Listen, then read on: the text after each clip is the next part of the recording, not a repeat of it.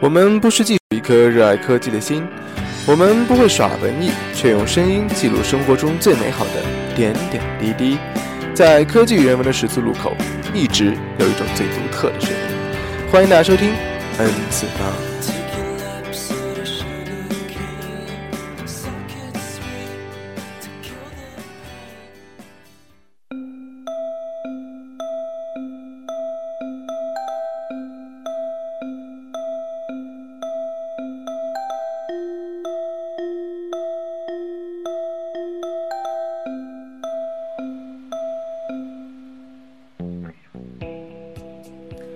Hello，大家好，欢迎收听第十六期的 N 次方，这里是主播 Roger，呃，我在法国为大家带来这期节目，现在是法国时间下午两点十六分，那么应该是北京时间的晚上八点十六分，十分感谢大家收听。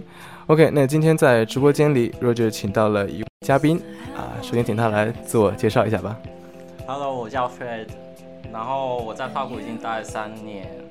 嗯，去年我在学服装设计，然后今年我会进一间学校是学 3D 设计的。那么 Fred，大家听，如果说听那个 Fred 的口音，应该知道他应该是从宝岛台湾呃过我来从的，台湾来的，对，台北台湾的哪个地方呢？台北。啊，好。嗯，那么今天我很高兴可以请到 Fred 来参加这节目哈， 我感觉我感觉我说话都要被你的那个带走。好，那么今天我们节目的内容会大概分为三个部分。那第一个部分呢，我们会聊一聊，呃，是这样的，因为我对于台湾的理解哈，更多的就是陈、陈绮贞会打开我对于台湾最最深刻的印象。那我不知道听众对于台湾的印象都有哪些，大家可以分享一下。那么我们第一部分就会讲一下我们对于报道台湾的一个印象。那我印象最开始就是陈绮贞很火吧，陈绮贞，算算很红，可是它是走那种非主流的，所以也啊好吧。就是不会有很多宣传那些的之类的。那我觉得在国内的话，可能都在大陆哦，那么可能了解更多的会是周杰伦。哦，周杰伦周杰伦好火，我觉得周杰伦不用讲欸，因为他就已经很红了，还有什么事情要说的？那么我记得当时周杰伦和桂纶镁一起拍了一个叫什么《不能说的秘密》，是不是？嗯然后就是他们两个人骑单车经过那个呃那边大街小巷的印象让我觉得很深刻，然后那个就让我觉得台哦台湾的样子就是这样的，差不多吧应该。啊我觉得，对，可能差不多是那样子。嗯有一些小小巷间啊，那些情景其实是差不多。嗯，路边也就会是有我觉得比较偏，如果要讲比较像的话，应该会男朋友女朋友，男朋友女朋友，那真的还蛮像的。他会有那种大革命的感觉吗？不会啊，不会有大革命啊。嗯，我觉得可那个是，嗯像那些房子那些的，其实都还都还很像，都还是留着，嗯，我们就没有拆啊，然后都留着这样子。那部电影我没有很看懂，其实。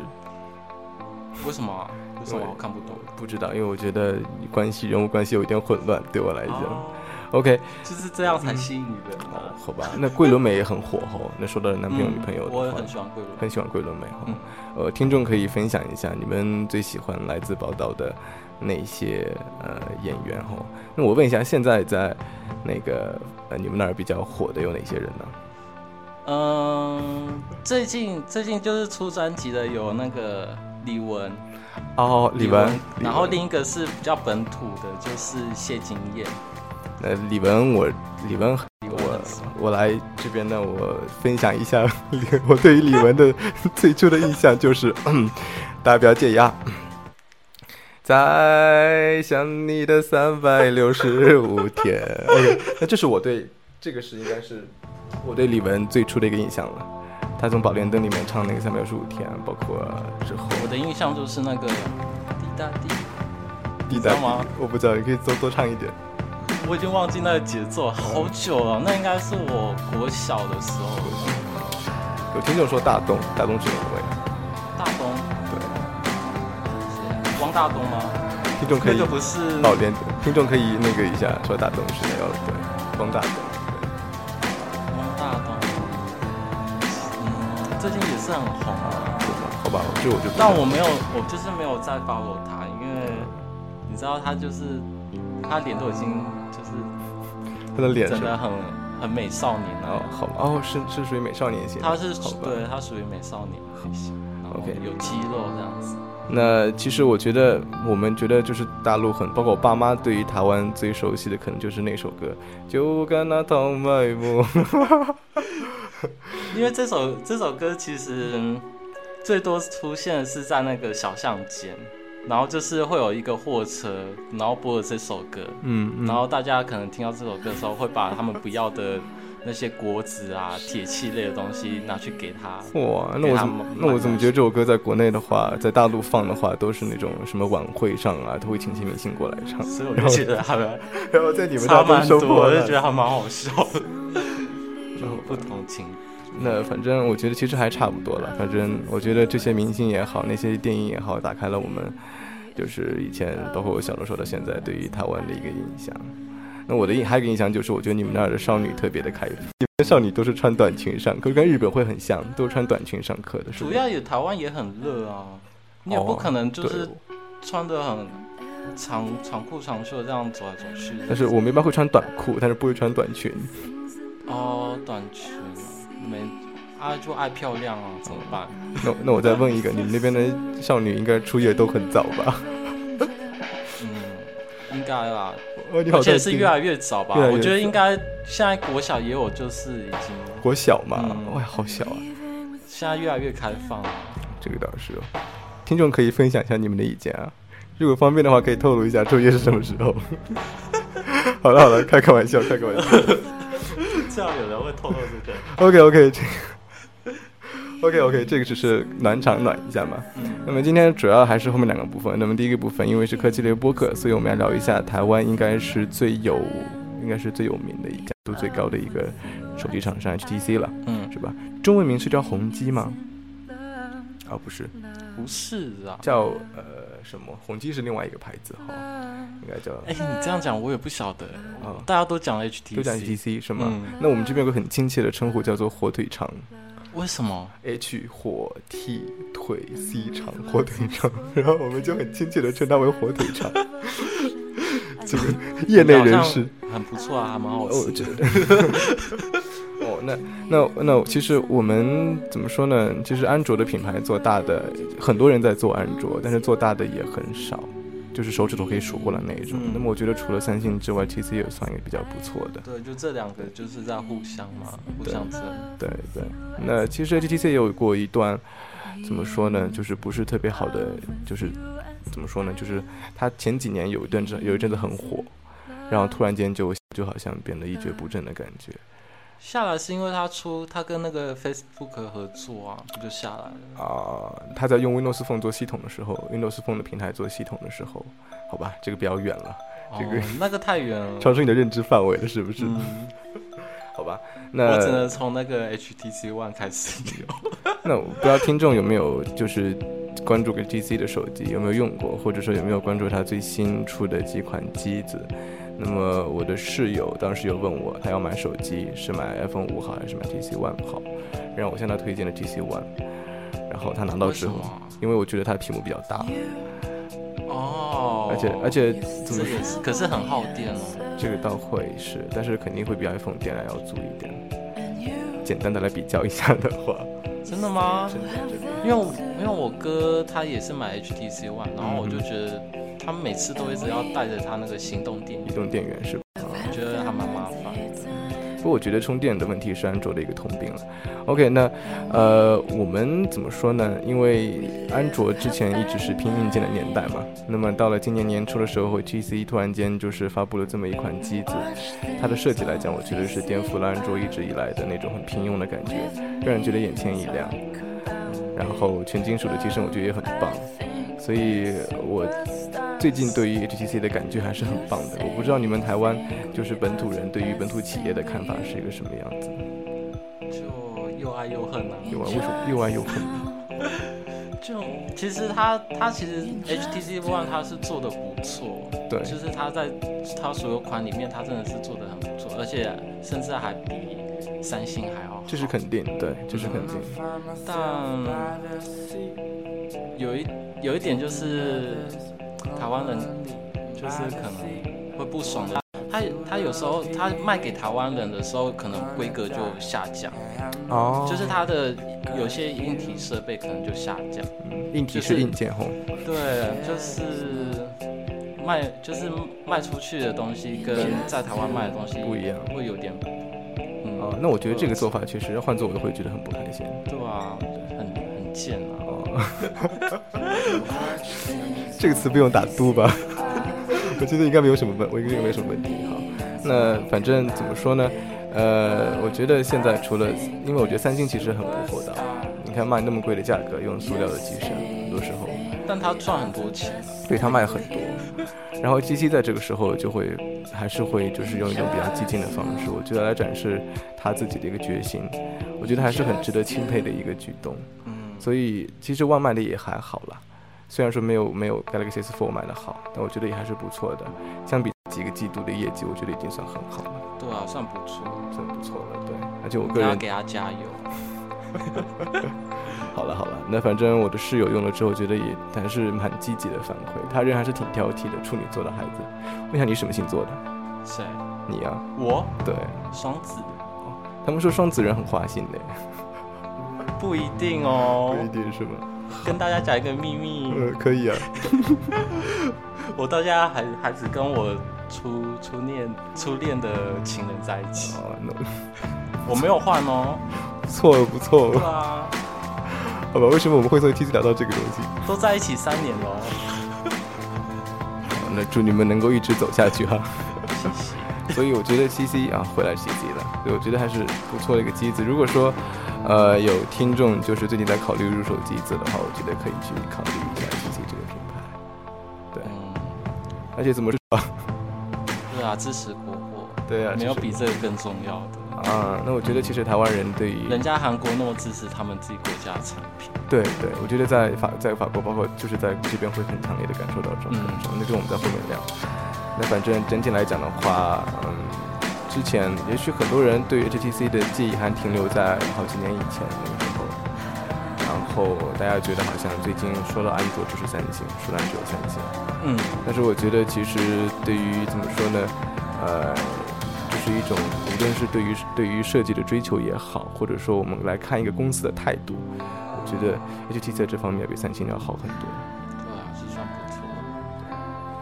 OK，那反正就简单的聊聊 HTC 吧。我觉得今天我们的重头戏还是要放在对于法国经历的分享上。那很多听众一直在微信里面催我说：“若就你赶紧跟我们说一说你在法国的经历。”然后我觉得其实他会那个很后悔听到我们讨论法国的事这情。个这个说不准哦，但是看看他们到时候是个什么反应吧。但是我一直觉得我 我到这边才一个月，我觉得我没有什么发言发言权可以来说到底法国是一个什么样的国家，因为我觉得我可能一个月看不到很多东西。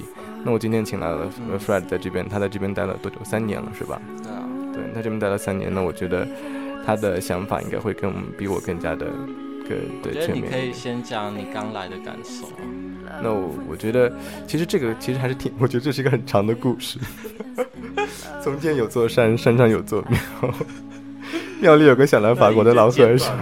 截短明了。好吧，那是这样。那其实我觉得，就是作为国人哦，在国内听到这个时候都会觉得，那想到法国第一个词肯定就是浪漫嘛。那我不知道听众呃听到法国第一个感觉是什么。那反正我在国内接受洗脑，就会觉得法国是一个很浪漫的国家，我觉得大家都这么认为。大家都这么觉得。那我 OK，刚来的时候也是这样。 OK，听众说是浪漫。OK，那那我们两个对一下口径啊。那我你觉得浪漫与否？我觉得一点都不浪漫。你觉得浪漫吗？ 当然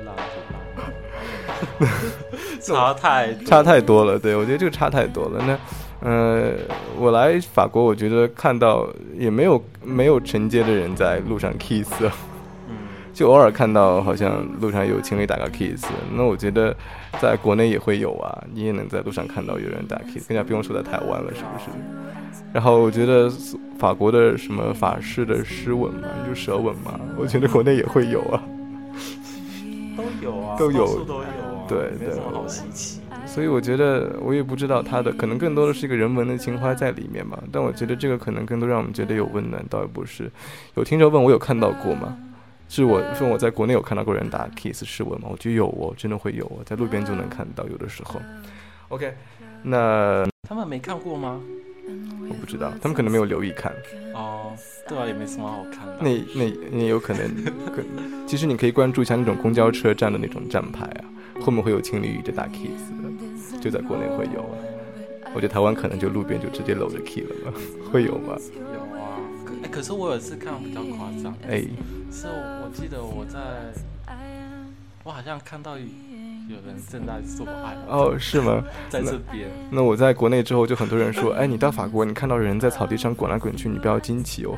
我还真没有看到过， 好吧。那么，呃，我来法国唯一感到浪漫的一次，就是在他们国庆节的时候去看了那个格勒的一个烟花。嗯，那当时你有去看吗？有我有看，你有看是吗？那我当时坐在里面，那个灯光突然间暗下来，然后开始有音乐，然后伴随着那个烟花，然后我觉得就是很浪漫的、还有一个城堡，对，算不城堡，它是一座塔，是吧？小城堡是一塔个纪念性，我嗯，忘记好像好像是纪念一个科学科学人，科学人物是吗？不是斯坦，啊好吧？因为因为格勒这边是就是一个法国的戏，戏戏骨是什么意思？呃，你们不这样讲哦，我们不沾这样。就是一个科技城，科技重城，哦，那我们对，所有的比较精密的那种、嗯，呃科技，然后设备、呃科研、对那些实，验、研究都在这边做是吗？嗯，好吧几乎都在这。那我对格勒更多印象是一个大学城，对，这边也是一个大学生。这这隔着这就是有两点嗯哼比较特别的，然后所以这边虽然地不是很大，可是人很多，而且尤其都是年轻人，啊，是然后都是学生，那种那放假的时候不是人都走光了？嗯都走光。哦，呃，浪漫这回事儿，我觉得其实我觉得我在国内听到的还是会夸张了很多。嗯，那我觉得更多的可能，我刚刚也说到，可能体现在一个人文情怀的方面。那我觉得这个就有很多去可以讲了。包括我觉得我在法国最开心，我不知道台湾会不会有哦，国内肯定是没有。就是你在路上走路的时候，就如果说你跟行人有眼神的交集，他看你看到他，然后大家就会说 Bonjour。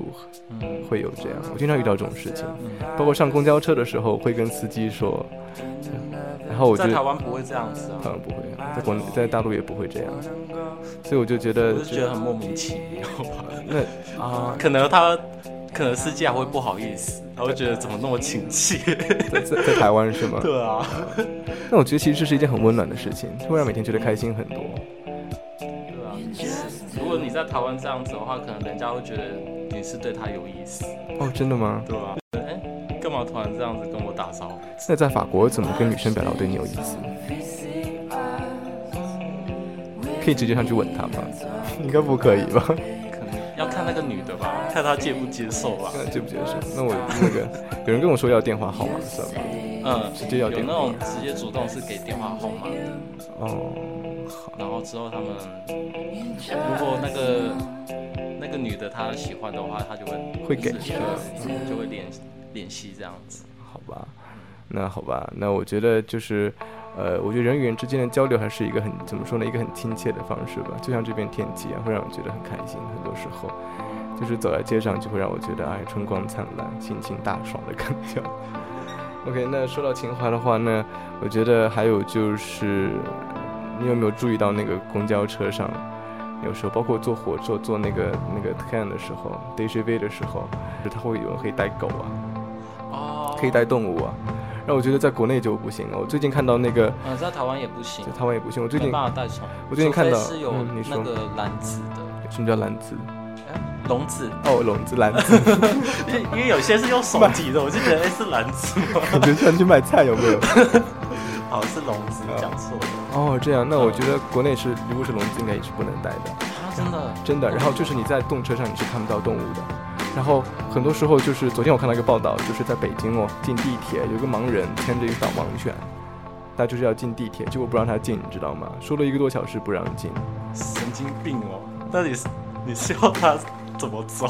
就是啊，就是不让坐地铁。然后我就觉得在北对京这啊样，子，他没有狗，那他怎么走？而且那个女生好像还是奥运会那个，就是是因为她是奥运会的呃残奥会的某个项目的拿奖牌的人，她带着她带着导盲犬出去坐地铁，她就觉得很伤感。所以在这儿就，而且我这自个己，应该要人肉搜索。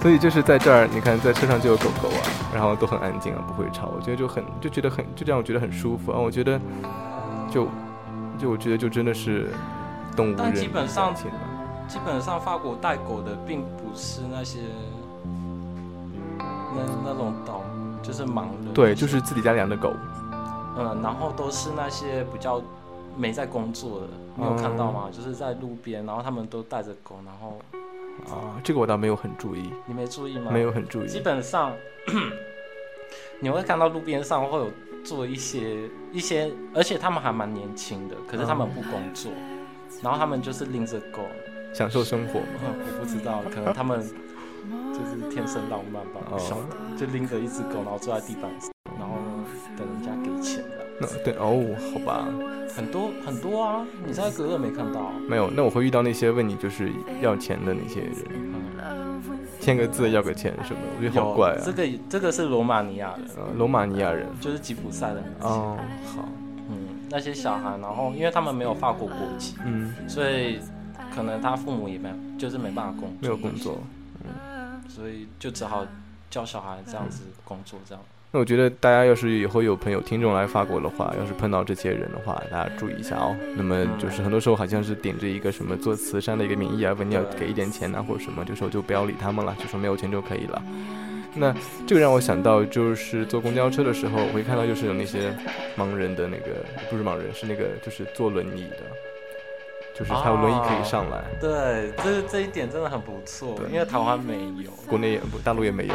因为他们这边的公车是可以给残障人士上去，嗯，它会有一个底部会有一个那种托盘出来嘛，对对，然后就是可以让轮椅直接就是上去上这样去，子，然后走的时候也会出来出去。对，我觉得这个嗯，就看着觉得很开心啊，然后大家就很愿意去花这么一点时间去等啊，因为它很慢，其实下面那个出来的很慢，嗯，真的，对，有时候就是也还蛮烦的啊。嗯哼，可是在，在台湾的话，可能甚至连老人都上不了， 因为因为还有那种有些公车是有阶梯的，嗯，嗯，那甚至连老人也没办法爬上去。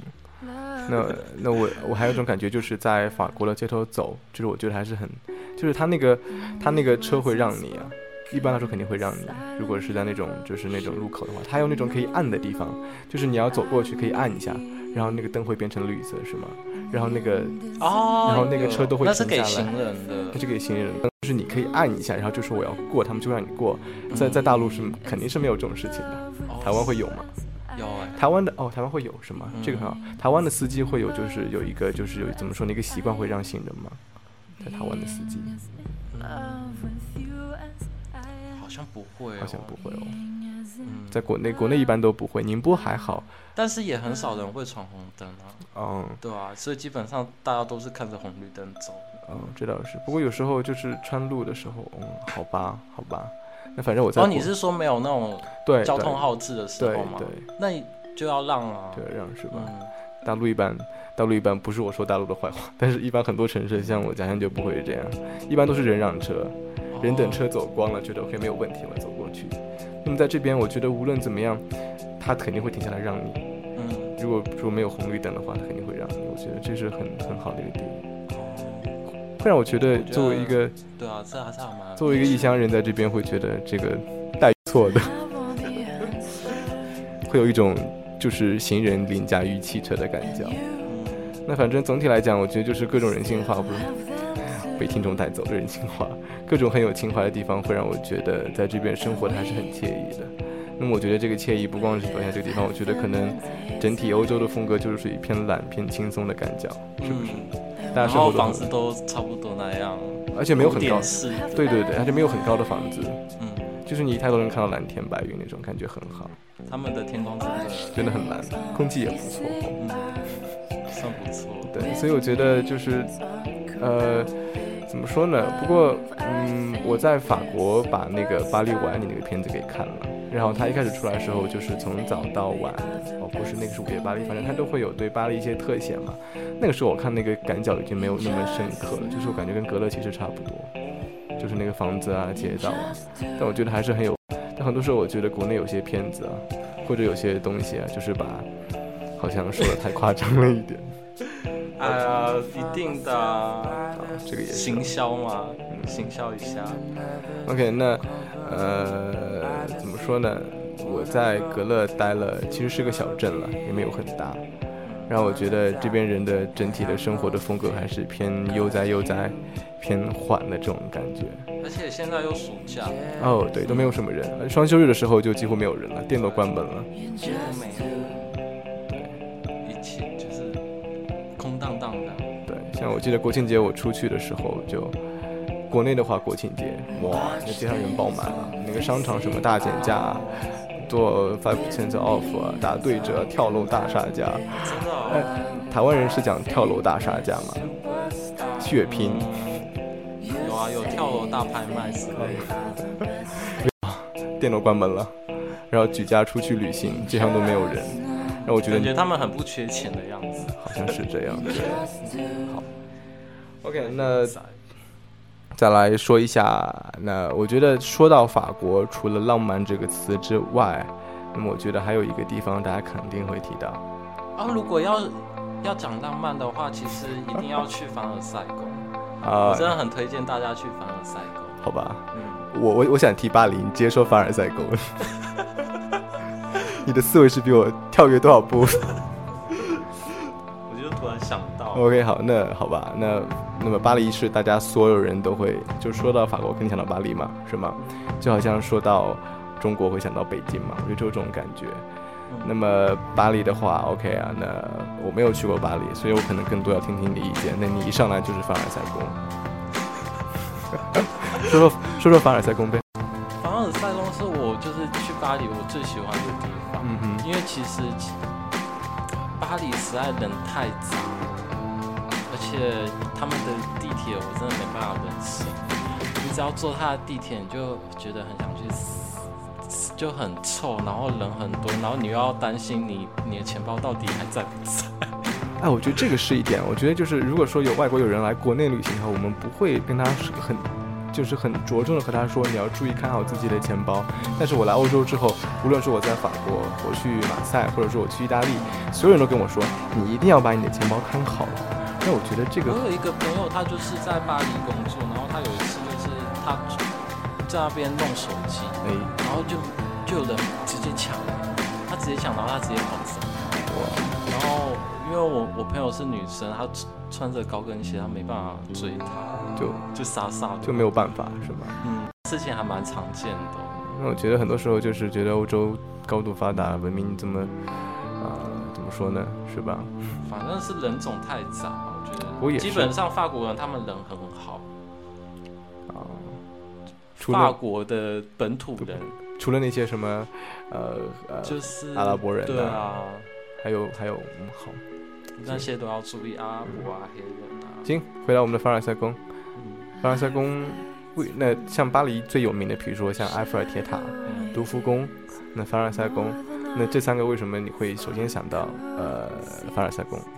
埃菲尔铁塔怎么讲？因为凡尔赛宫真的，你可以去看一下他们以以前皇室是怎么样生活。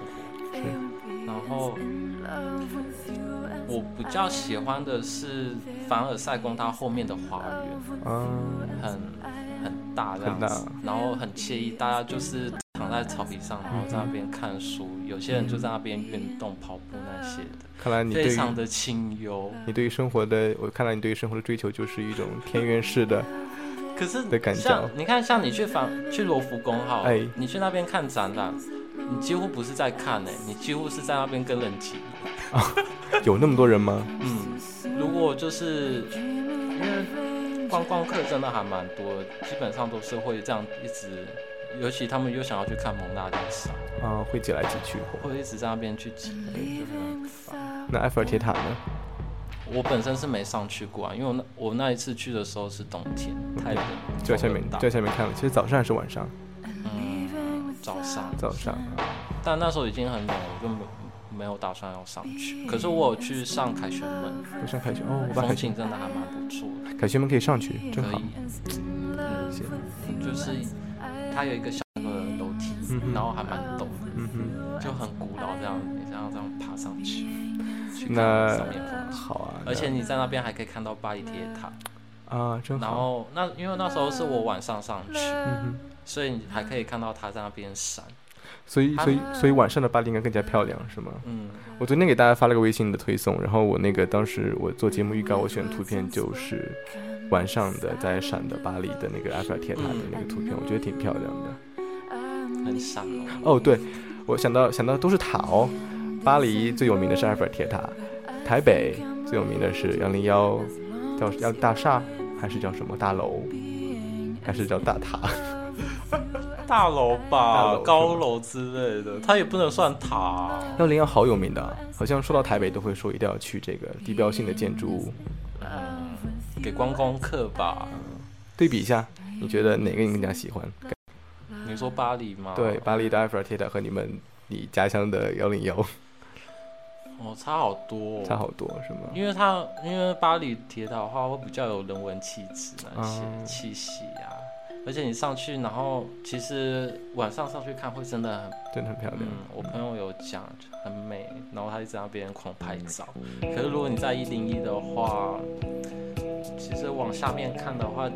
也是蛮漂亮的啊，你会觉得很像就是小星星这样子，因为它一零一还蛮高的，嗯你要往下看，然后就是这样一闪一闪一闪这样子。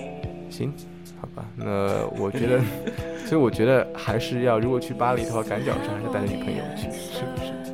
带着男朋友、女朋友去。嗯，我觉得这样比较好。好，那行吧，那你在，我觉得我在法国待了一个多月，要我来总结我对于法国的感受的话，那我觉得不错。我想不到一个什么词来去很好的形容我的感受，我觉得还不错，但是没有我想象中的那么好。如果说你用一个词来概括你在法国这三年的生活，你会选一个什么样的词？慵懒吧， 我只能说慵懒的形容哎，慵懒跟一可以了，一个词嘛，慵懒，好啦，就是。不过我我选慵懒不，过这感受确实挺明显的，法国人假期很多吼、法国人假期特别的非多，常非常台湾几乎是没假期，啊大家都忙死。国没内有什么心情，而且他们就像那种平在法国，就算平时那种工作天，你还会发现到像他们户外啊那种咖啡店那些，坐在那边喝对，咖啡聊还是天有。人会坐在那边，然后我都不晓得为什么他们都不需要工作。 OK，那行吧，那反正整体来讲，我觉得法国还是一个不错的地方的，还是不错，我觉得可以过来，机会的话是吧？OK，那现在是呃法国下午时间两点四十八分，北京时间晚上的八点四十八分。那我们节目到这儿也快接近尾声了，今天十分感谢 f r e d 参加我们今天的节目，感情，请了好久，好难请的。 因为我就没什么好聊的人啊。对，但我觉得表现还是不错的。听众可以反馈一下，觉得今天我们出来表现怎么样？我觉得很挺好，挺不错的，还是聊了挺多的。你看你都怕聊不下来，你看我们前面看一看，都聊到快快快那个，是不是？OK，好，那希望下次有机会可以再和你一起聊吧。我觉得，反正我有机会反正我有你的 Facebook，下次来台湾找你玩哦，好，OK 啊。你来大陆找我玩哦，记得跟我哎，说你。住哪里啊？呃，可以可以来宁波或者去绍兴都可以。就是你知道鲁迅吗？鲁迅就是、嗯你可以查知道鲁迅的家乡，就是我住的地方。啊，好， OK，好，那有听众说都没有听够，没有关系了，反正节目一直会做了。 大家记得关注我们的微信平台，还有我们的呃豆瓣上的一个小站，然后包括我们也有微博，那么大家可以哦，搜你索们。还有豆瓣啊？对，会有豆瓣。你有玩豆瓣吗？没有，啊、真的吗？听过是吗？嗯，好。有很多视频啊。呃，会我们节目都会传上去了。哦， 我们这边有听众对台湾帅哥很感兴趣，我是大家可以去搜他的 Facebook 了。 好了，开玩笑了。